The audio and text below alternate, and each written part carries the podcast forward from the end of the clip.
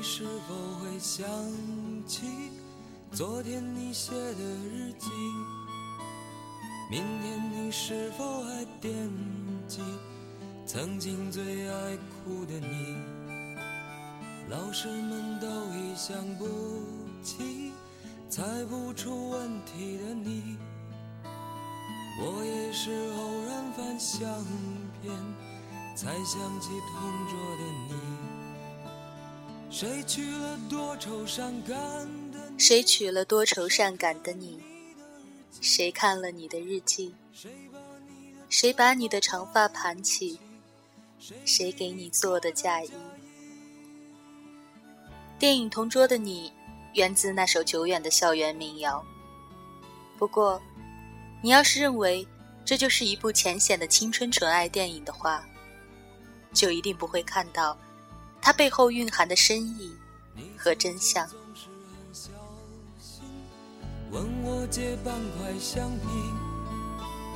你也曾无意中说起喜欢和我在一起。你可以简单的将两个相爱的人的分离归结为造化弄人、缘分交错，但本质上这就是一个怯懦的借口。抽离出那些我们八零后一代人的青春记忆元素：高考、军训、四级考试、非典、留学。这个故事的根底上。其实是一个女孩，用最宝贵的青春、真情，陪伴一个男孩漫长和不给力的成长。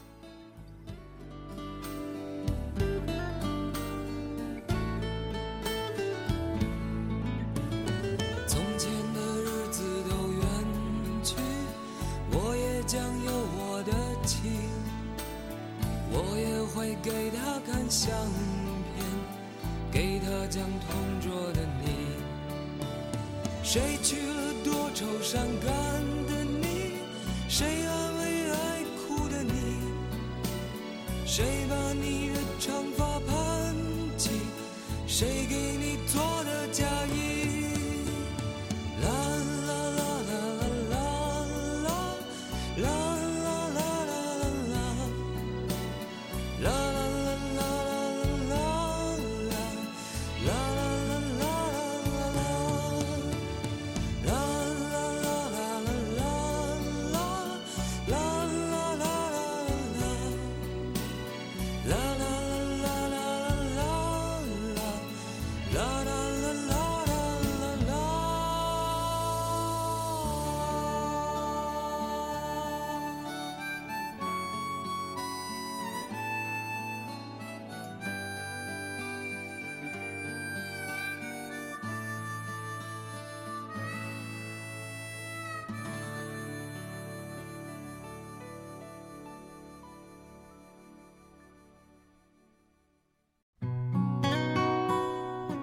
同龄男孩比女孩晚熟得多，这是那些年告诉我们的一个定论。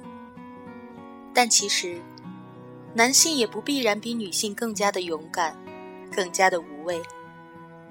相反，在面临某些考验时，他们可能更加的胆小，更加的怯懦。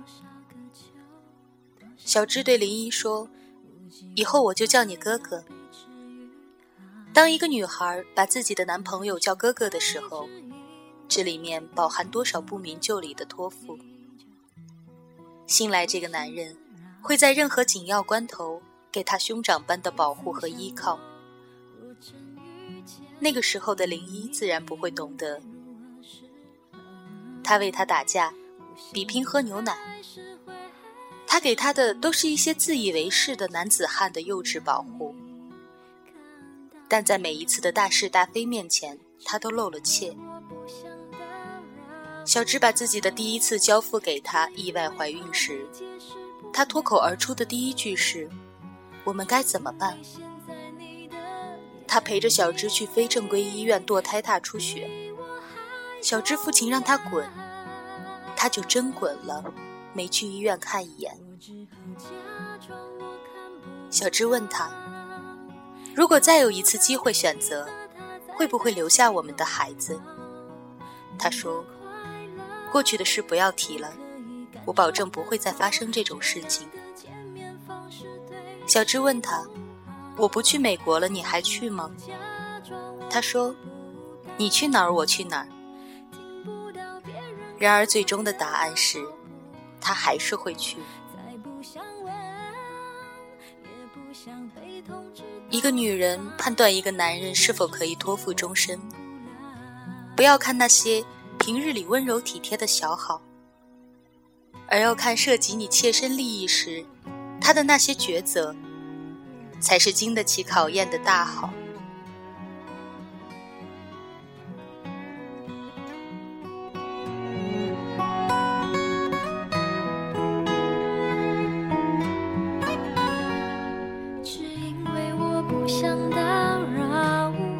非典的时候，林一被隔离了。看到越来越多的人被送走，生死攸关的时候，小芝原谅了林一。在深夜里爬上高高的梯子，用小小身躯里聚集的爱情力量，敲碎了隔离室的窗户玻璃，伸出手让林一跟他走。到底是谁在庇护谁？瘦弱娇小的小芝一直在保护着高大威猛的林一。考大学，过四级，留学，把他送上一步步人生辉煌的阶梯。有时候，女人对男人的爱近乎母亲对幼子的爱，包容他所有的幼稚、怯弱、不担当，如被棒孕育珍珠。爱起来都是生疼生疼的。祝福留在街角。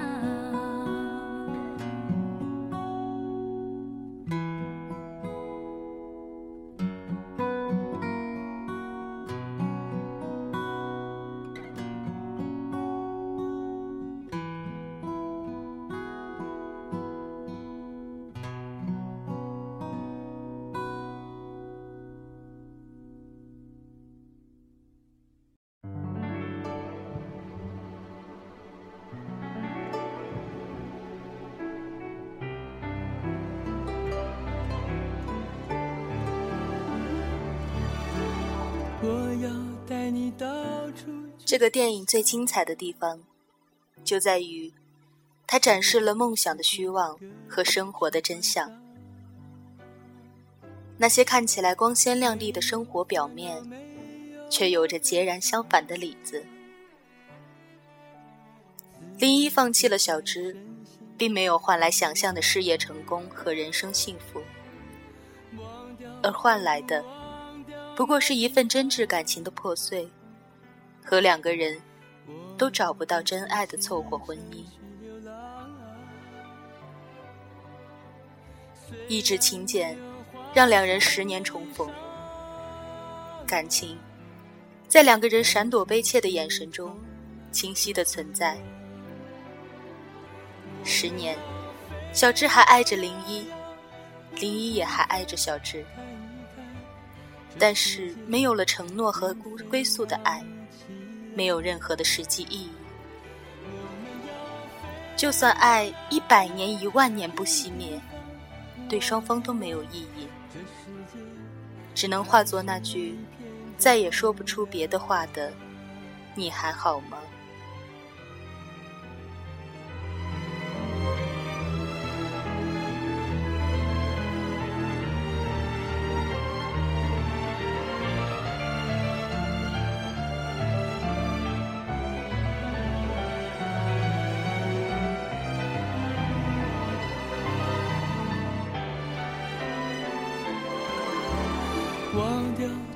教堂里，小芝穿着洁白的婚纱，站在新郎身旁，等待新婚的誓言。